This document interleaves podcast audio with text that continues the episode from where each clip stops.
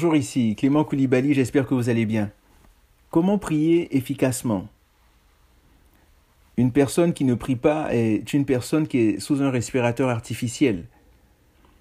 La prière est la respiration du croyant, du chrétien. Vous arrive-t-il d'avoir des hauts et des bas dans votre vie de prière? Malheureusement, on est déjà tous passés par là, mais pourquoi? Quelles en sont les raisons? Comment considérons-nous la prière Est-ce un exercice ennuyeux? Est-ce un monologue? Est-ce un dialogue? Sommes-nous conscients de la puissance que Dieu nous a donnée à travers la prière? Comment se fait-il que nous prions pour quelque chose et que nous ne voyons pas l'exaucement? Est-ce que nous prions efficacement? Est-ce la volonté de Dieu? Sommes-nous paresseux, nonchalants dans notre vie de prière? Croyons-nous vraiment que le Seigneur nous écoute lorsque nous prions? La prière est l'un des éléments, sinon l'élément le plus important de la vie chrétienne. Si je ne prie pas, comment serais-je efficace lorsque je vais prier pour les malades? Comment est-ce que les cœurs seront touchés quand je vais évangéliser? Etc. etc. Dans Actes chapitre 4, les disciples ont prié afin que Dieu les utilise puissamment.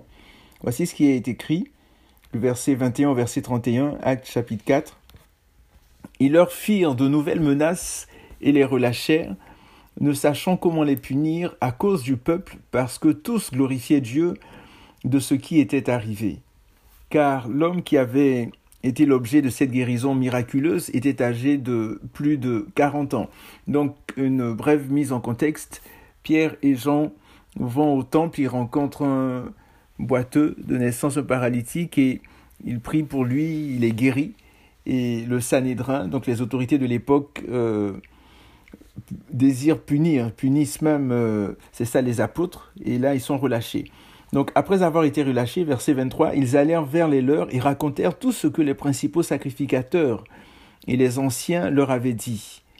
Lorsqu'ils l'eurent entendu, ils élevèrent à Dieu la voix tous ensemble et dirent Seigneur, toi qui as fait le ciel, la terre, la mer et tout ce qui s'y trouve, c'est toi qui as dit par le Saint-Esprit, par la bouche de notre Père, ton serviteur David, pourquoi ce tumulte parmi les nations et ces vaines pensées parmi les peuples? Les rois de la terre se sont levés et les princes se sont ligués contre le Seigneur et contre son oint. En effet, contre ton saint serviteur Jésus que tu as oint, Hérode et Ponce Pilate se sont ligués dans cette ville avec les nations et avec les peuples d'Israël pour faire tout ce que ta main et ton conseil avaient arrêté d'avance. Et maintenant, Seigneur, vois leurs menaces et donne à tes serviteurs d'annoncer ta parole avec une pleine assurance, en étendant ta main pour qu'ils se fassent des guérisons, des miracles et des prodiges, par le nom de ton saint serviteur Jésus. Quand ils eurent prié, le lieu où ils étaient assemblés trembla, ils furent tous remplis du Saint-Esprit et ils annonçaient la parole de Dieu avec assurance. Acte chapitre 4, 21 à 31. Comment est-ce que je vais connaître la volonté de Dieu pour telle et telle décision à prendre? Comment vais-je apprendre à marcher par l'Esprit si je ne prie pas? Comment vais-je apprendre à écouter Dieu si je ne suis pas dans sa présence, si je ne prends pas de temps avec lui, si je ne suis jamais seul avec lui? Comment est-ce qu'on pourrait faire cela si nous ne prenons pas le temps dans la présence de notre Père En fait, je ne prie pas ou je ne m'adonne pas à la prière parce que je suis un croyant incrédule, en fait. Si on ne le fait pas, c'est parce qu'on est incrédule d'une certaine façon. Je ne crois pas réellement à la puissance de Dieu à travers la prière. Parce que si j'y croyais vraiment, je m'adonnerais à 100%, à 1000% même. Je me laisse parfois ou souvent envahir par toutes sortes de distractions, de pensées, et je ne veille pas comme Jésus nous l'a demandé. En Matthieu 26, 41, le Seigneur Jésus dit Veillez et priez afin que vous ne tombiez pas dans la tentation. L'esprit est bien disposé, mais la chair est faible. Vous savez, il y a aussi parfois des attaques de l'ennemi, mais qu'est-ce que je fais face à cela? Est-ce que je prends autorité afin de chasser les démons, l'ennemi qui vient jouer dans mes pensées? L'apôtre Pierre nous donne la clé. En 1 Pierre 5, 8 à 9, voici ce qui est dit Soyez sobres, veillez. Votre adversaire, le diable, rôde comme un lion rugissant cherchant qui il dévorera. Résistez-lui avec une foi ferme, sachant que les mêmes souffrances sont imposées à vos frères dans le monde. Pierre 5, 8 à 9. Comment ça va spirituellement? Comment ça va dans ma vie de prière, dans ta vie de prière? Comment ça va dans ma relation avec Dieu Qu'est-ce que Dieu m'a dit avant-hier, hier, aujourd'hui? Qu'est-ce que Dieu t'a dit? Toi qui m'entends, qui m'écoutes, qu'est-ce que Dieu t'a dit dernièrement? Est-ce que je me rappelle? Est-ce que tu t'en rappelles? Est-ce assez important pour moi, pour nous, pour qu'on le note? Qu'est-ce qu'il m'a dit sur moi, sur ma femme, sur mes enfants, sur mon travail, sur ma vie, etc., etc. Est-ce que je pose, est-ce que nous posons des questions au Seigneur? Est-ce que nous nous attendons à ce qu'il nous réponde? Ou bien est-ce que quand on prie, ben, on ne fait que parler. Et lorsque j'ai mon temps avec le Seigneur et que je lis ma Bible par exemple, est-ce que je note ce qu'il me dit? Est-ce que je reçois des révélations de sa part? Est-ce que je considère que sa parole est précieuse, que ce qu'il me dit est précieux? Au point de le noter, de le prendre au sérieux. Suis-je un véritable disciple de Jésus qui fait comme son maître? En Marc 1,35, voici ce que Marc nous dit Vers le matin, pendant qu'il faisait encore très sombre, il se leva et sortit pour aller dans un lieu désert où il pria. On parle de qui? On parle de Jésus. Tôt le matin, il se leva pour aller prier. Est-ce qu'on fait cela? C'est vraiment important. Suis-je un véritable disciple de Jésus ou est-ce que je joue au disciple de Jésus? Est-ce que je fais semblant que tout va bien?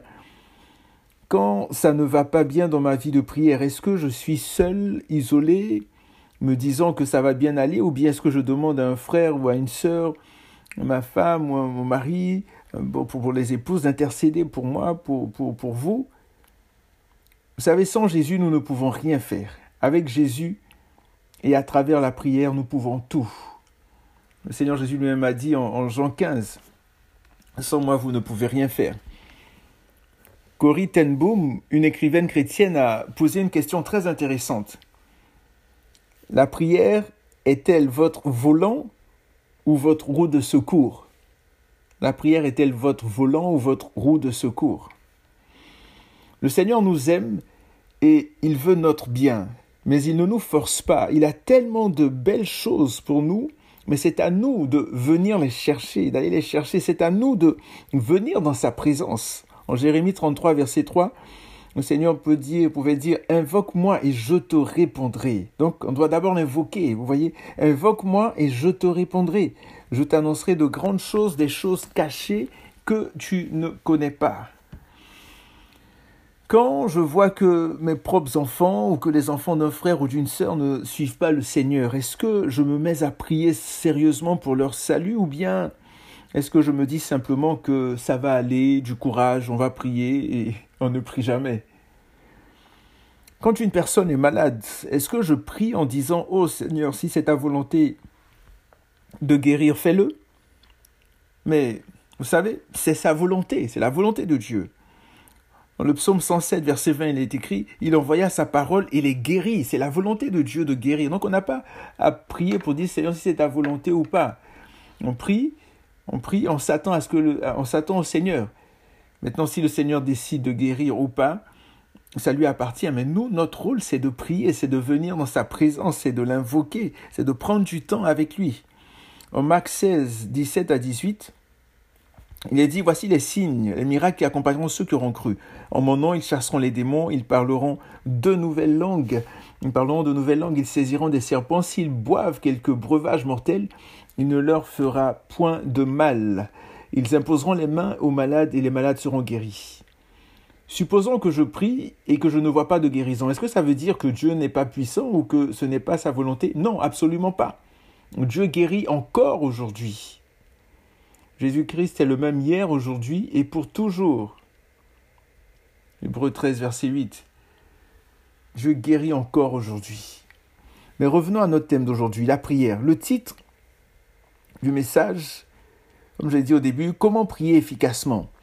Il y a tellement à dire sur la prière et je sais que vous en savez peut-être même plus que moi et, et, vous avez certainement entendu plein de messages où vous vivez des choses par rapport à la prière. Mais je vais vous partager ce que le Seigneur m'a mis à cœur sur la prière.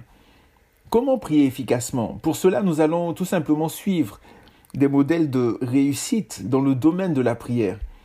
Et nous sommes d'ores et déjà invités à les reproduire dans notre vie. On va voir tout d'abord les prières de Paul. Prière de Paul pour les Éphésiens. Et on va voir que cette prière-là euh, est surtout basée, le, le point focal principal, c'est vraiment l'acuité spirituelle, donc une sensibilité spirituelle. En Éphésiens 1, 15 à 19, l'apôtre Paul dit C'est pourquoi moi aussi, ayant entendu parler de votre foi, donc la foi des Éphésiens, de votre foi au Seigneur Jésus et de votre amour pour tous les saints, je ne cesse de rendre grâce pour vous.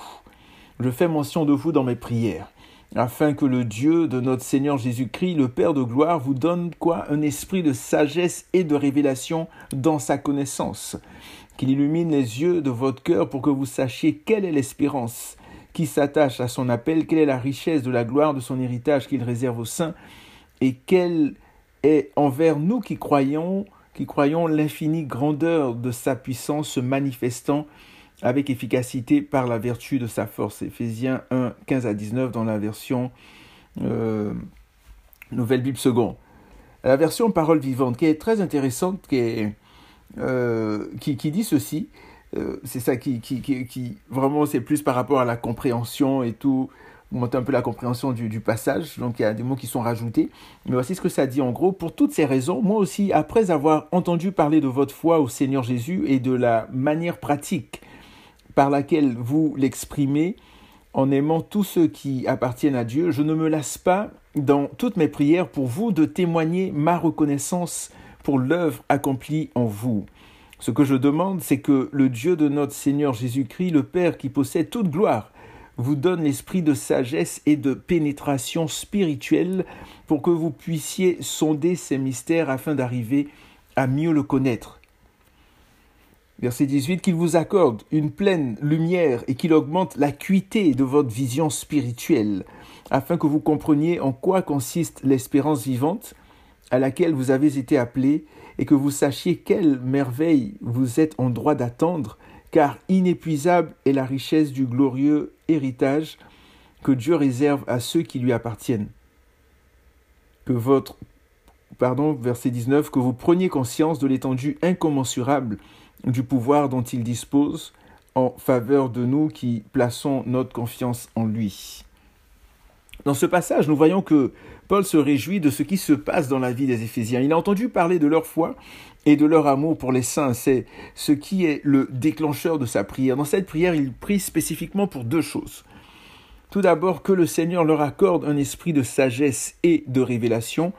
Et deuxièmement, que le Seigneur illumine les yeux de leur cœur nous aussi prions ainsi. Demandons à Dieu, demandons au Seigneur de nous accorder un esprit de sagesse et de révélation, afin de mieux le connaître, afin de grandir dans notre relation, dans notre intimité avec lui. Demandons-lui également d'illuminer les yeux de notre cœur, d'augmenter notre sensibilité, notre acuité spirituelle, notre capacité à percevoir et à voir les choses spirituelles. Vous savez, en Jean 16, 24, le Seigneur a dit, jusqu'à présent, vous n'avez rien demandé. Demandez afin que votre joie soit parfaite. Donc, prions, demandons ces choses-là au Seigneur. En tant que chrétiens, et étant des êtres spirituels, nous avons quatre yeux. Quatre yeux, euh, deux yeux physiques et deux yeux spirituels. Illumine les yeux de nos cœurs. Mais malheureusement, la plupart d'entre nous euh, utilisent uniquement les yeux physiques. En 2 Rois 6, verset 17, nous dit Élisée pria et dit Éternel, ouvre ses yeux pour qu'il voie. Donc, c'était avec Géasi, donc son serviteur. Élisée a prié pour que euh, que le Seigneur ouvre les yeux de son serviteur, les yeux spirituels pour qu'il voie. Et l'Éternel ouvrit les yeux du, du serviteur qui vit la montagne pleine de chevaux et de chars de feu autour d'Élisée. Vous voyez, arrêtons de nous contenter uniquement de la dimension physique. Nous sommes des êtres spirituels, des êtres surnaturels. Alors, ayons soif de plus. Demandons au Seigneur d'ouvrir nos yeux spirituels. L'apôtre Paul a fait une autre prière puissante et efficace à l'intention des Éphésiens. Et cette prière-là, c'était vraiment plus maintenant pour, pour la puissance spirituelle. Tout d'abord, on a parlé de l'acuité spirituelle, maintenant la puissance spirituelle. En Éphésiens 3, 14 à 21, voici ce qui est écrit.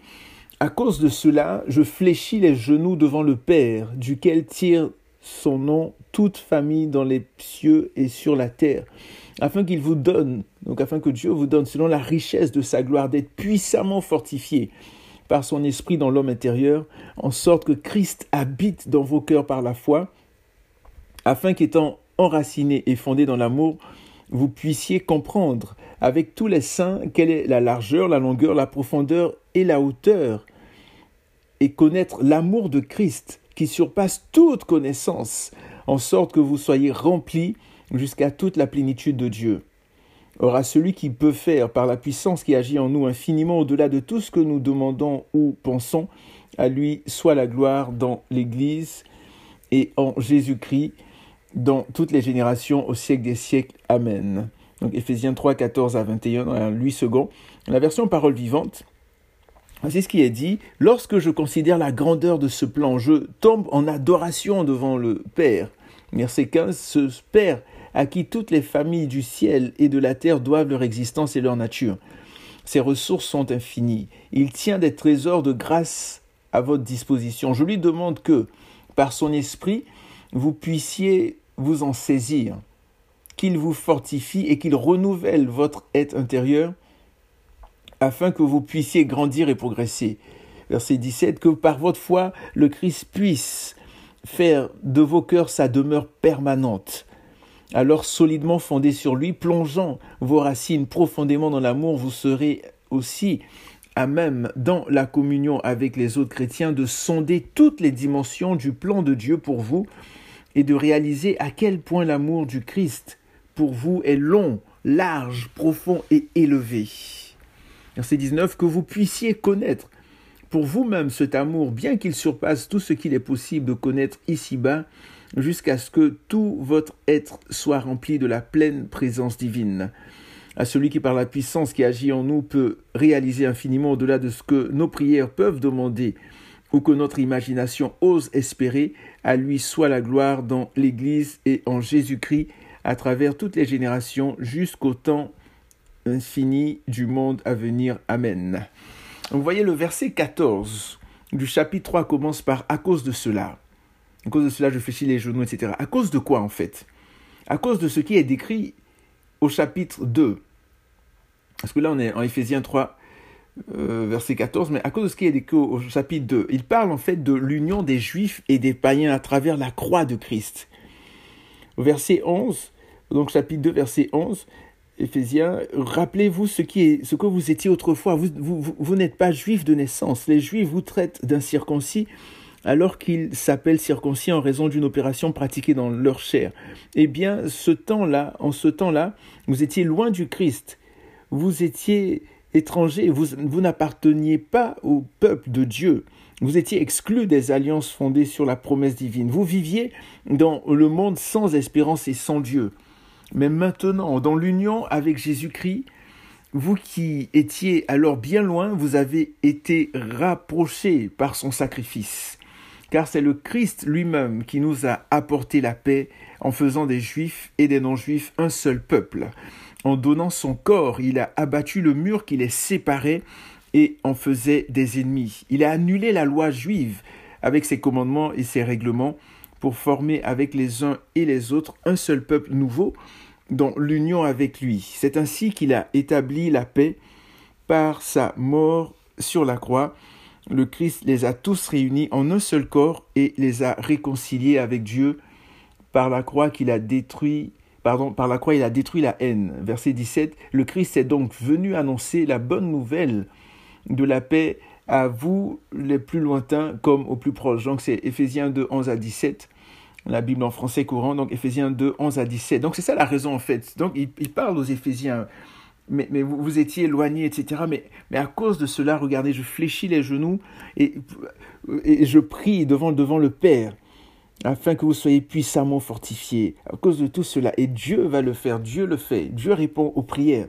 Éphésiens, en fait, Éphésiens 3, 14 L'apôtre, donc, l'apôtre Paul reprend en fait ce qu'il était en train de dire en Éphésiens 3, verset 1, où il est écrit à cause de cela. Vous voyez donc les versets 2 à 13 sont en fait entre parenthèses dans Éphésiens 3.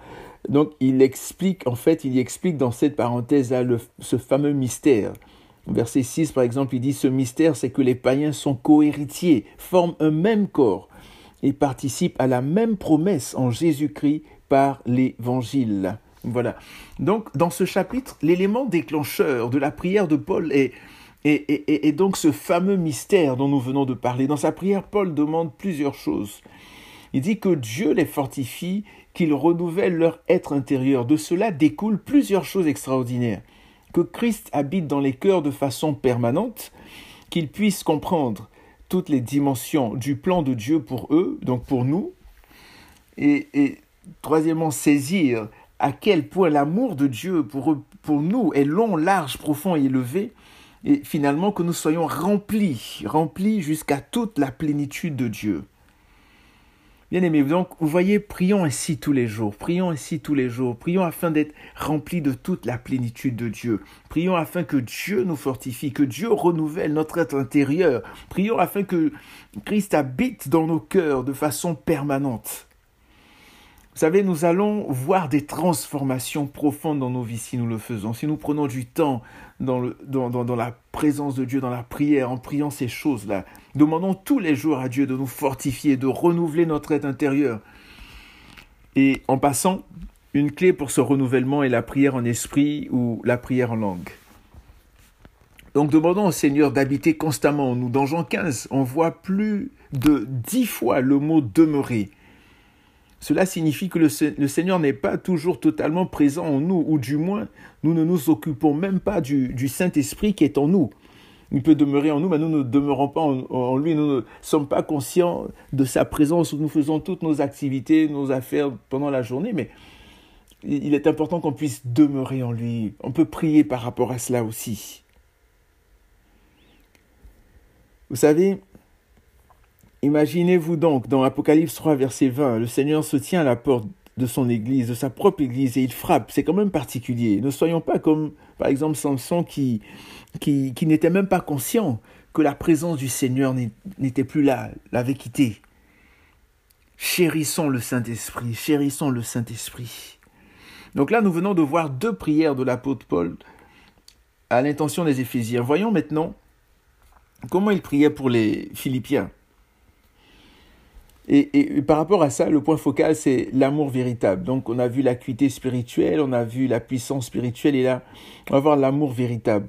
En Philippiens 1, 3 à 8, versets 9 à 11, la version lui second, je rends grâce à mon Dieu de tout le souvenir que je garde de vous, ne cessant dans toutes mes prières pour vous tous de manifester ma joie au sujet de la part que vous prenez à l'Évangile. Depuis le premier jour jusqu'à maintenant verset 6, Je suis persuadé que celui qui a commencé en vous cette bonne œuvre la rendra parfaite pour le jour de Jésus-Christ.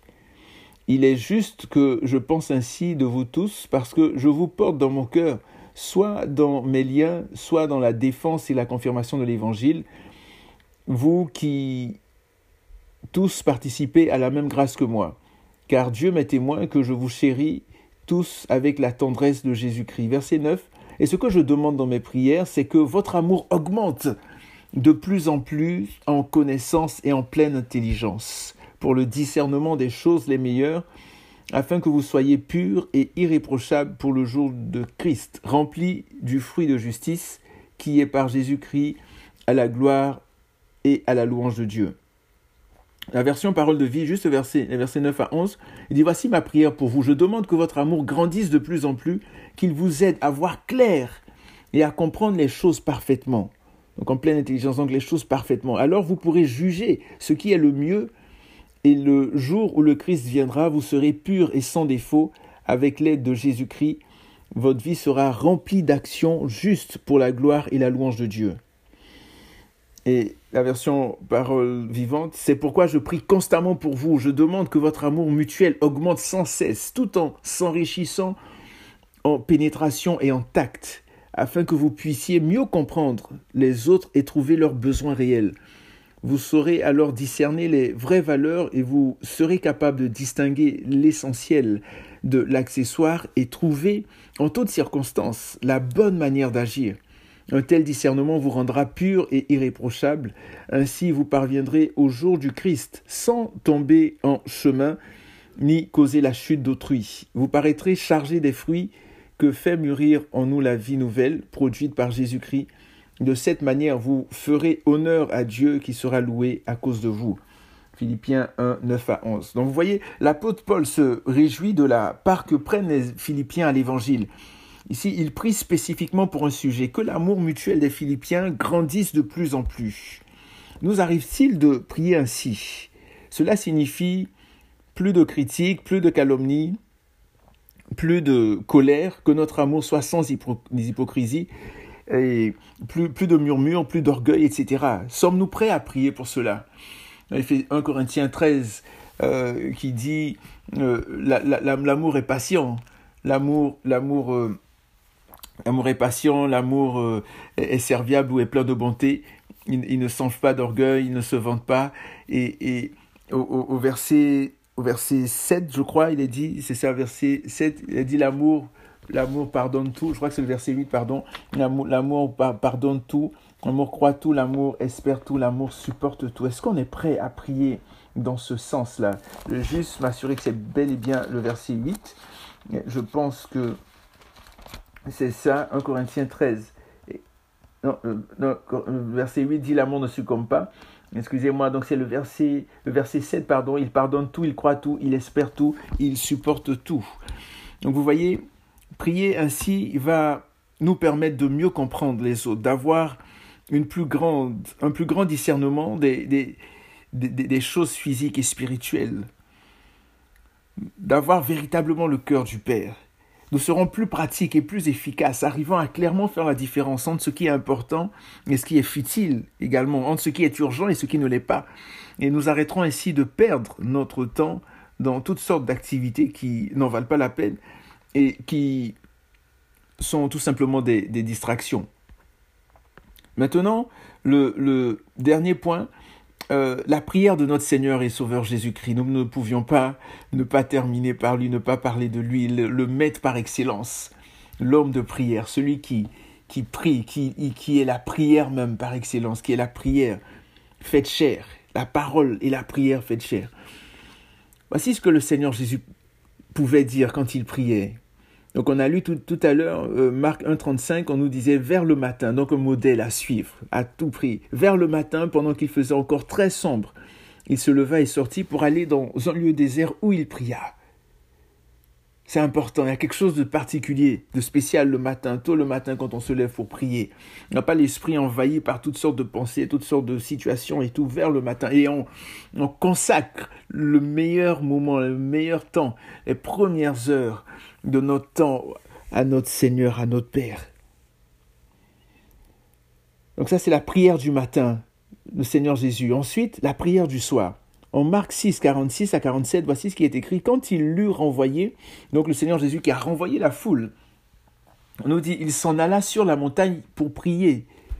Le soir étant venu, la barque était au milieu de la mer et Jésus était seul à terre. Vous voyez, donc là, on nous parle marque 1.35, le Seigneur qui priait le matin, et là on nous parle du Seigneur Jésus qui prie le soir. Donc il a eu une grosse journée, il y a eu beaucoup, beaucoup de, choses, beaucoup d'activités, mais il n'est pas allé plonger, plonger dans son lit, non. Il est allé prendre du temps avec son Père. Et c'est important qu'on puisse chérir. Seigneur, aide-nous vraiment à prendre du temps avec toi. Aide-nous, Seigneur, vraiment, c'est toi qui produis en nous le vouloir et le faire. Donne-nous, Seigneur, cette faim, cette soif d'être en toi, d'être dans ta présence, de prendre du temps, de plus en plus de temps avec toi, dans le nom de Jésus. Amen. Donc, on voit d'abord la prière du matin, on marque 1.35, la prière du soir, Marc 6, 46, 47, et la prière dans la solitude, Luc 5, 15 à 16.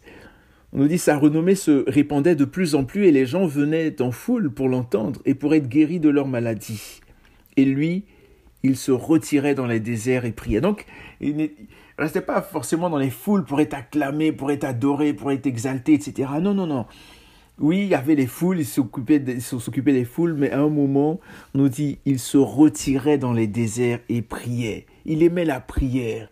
Il aimait la prière. Et toi, est-ce que tu aimes la prière? Est-ce que nous aimons la prière Est-ce que nous aimons passer du temps avec l'être le plus extraordinaire qui puisse exister?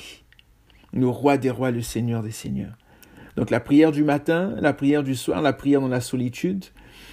Ensuite, la prière pendant toute la nuit. Pendant toute la nuit. En Luc 6, verset 12, on nous dit En ce temps-là, Jésus se rendit sur la montagne pour faire quoi? Pour prier. Il passa combien de temps? Il passa toute la nuit à prier Dieu, toute la nuit. Est-ce qu'on a déjà fait ça? Pas en groupe, hein, c'est pas une veillée de prière ou une nuit de prière ou quoi que ce soit, mais tout seul. Il était tout seul. Est-ce qu'il nous arrive, est-ce qu'il nous est déjà arrivé qu'on puisse dire Seigneur, aide-moi à vivre cela Si ça ne m'est jamais arrivé, si on l'a jamais fait, moi à vivre cela, à passer toute une nuit avec toi, dans ta présence, à tes pieds, en ce temps-là, Jésus se rendit sur la montagne pour prier et il passa toute la nuit à prier Dieu. Luc 6, verset 12. Et ensuite, donc on a vu la prière du matin, la prière du soir, la prière dans la solitude, la prière pendant toute la nuit. Ensuite, la prière totalement dépendante.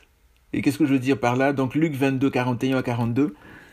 Puis il s'éloigna d'eux à la distance d'environ un jet de pierre. C'est le Seigneur Jésus. Et s'étant mis à genoux, c'était avant d'aller à la croix, il pria, disant Père, si tu voulais éloigner de moi cette coupe, toutefois, que ma volonté ne se fasse pas, mais la tienne. Toutefois, non pas ma volonté, mais la tienne. Donc des prières totalement dépendantes, dépendantes, dépendantes, Seigneur. Oui, j'ai mon désir, j'ai mon vœu, j'ai mon souhait, j'ai mon rêve, j'ai mes pensées, etc. Mais pas ma volonté, ta volonté, ta volonté, ta volonté, ce que toi tu veux, pas ce que je veux. Et finalement, la prière intense, la prière intense. En Hébreu 5, verset 7, en parlant du Seigneur Jésus, il est dit, durant sa vie terrestre, Jésus adressa des prières et des supplications accompagnées de grands cris et de larmes. Il criait et il pleurait Oh Seigneur, il criait, c'était pas des prières choco, comme on dit, des prières euh, euh, suaves ou je sais pas quoi. Oui, il y a la place pour ça aussi, mais il y a, des moments où il faut pleurer, crier à Dieu, Seigneur, Seigneur. Donc durant sa vie de sa vie terrestre, Jésus adressa des prières et des supplications accompagnées de grands cris et de larmes à Dieu qui pouvait le sauver de la mort. Et Dieu l'exauça à cause de sa soumission. Hébreux 5, verset 7. Prions, prions, prions, prions, prions, prions. Soyons des hommes et des femmes de prière. Luther pouvait dire, j'ai tellement de choses à faire que je dois passer trois heures dans la prière avant de commencer. Vous vous rendez compte? Il dit, j'ai tellement de choses à faire que je dois passer trois heures dans la prière avant de commencer on a S.D. Gordon qui disait la plus grande chose que quelqu'un fasse pour Dieu ou pour l'homme, c'est de prier. La plus grande chose que quelqu'un fasse pour Dieu ou pour l'homme, c'est de prier. Et il y a William Cowper qui pouvait dire Satan tremble quand il voit le chrétien le plus faible à genoux. Satan tremble quand il voit le chrétien le plus faible à genoux. Léonard Ravenil pouvait dire, si nous sommes faibles dans la prière, nous sommes faibles partout. Si nous sommes faibles dans la prière, nous sommes faibles partout.